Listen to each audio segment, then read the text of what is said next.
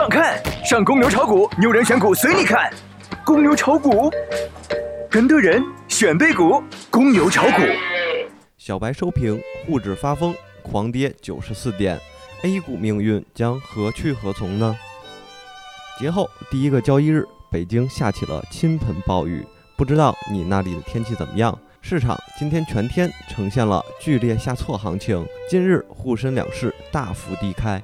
早盘，黄金和量子通信走强，但未能改变格局。下午开盘，大盘震荡下行，跳水队再次出动，探底两千八百三十二点，跌破二十日均线，大势已去，不可贸然进场。截止下午收盘，沪指报收两千八百三十二点五一点，跌九十四点六五点，跌幅百分之三点二三。唉，话不多说，我先哭一会儿。从中长线走势来看。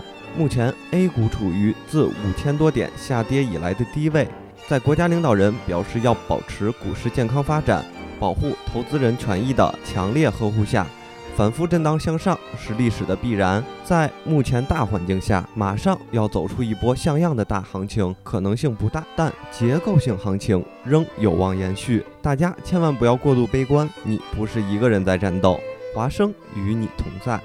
今天大盘回落两千八百五十一线，未来的投资方向还是寻找价值洼地、低吸个股目标。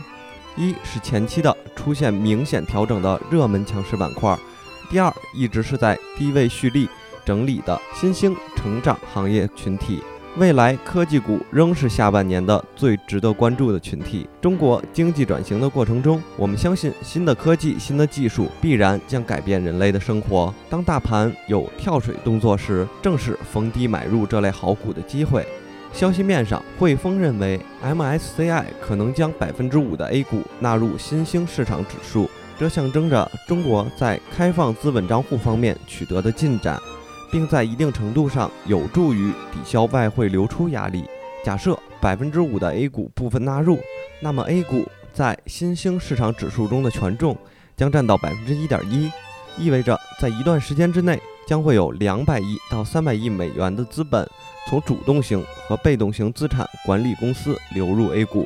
今天的收评就到这儿了。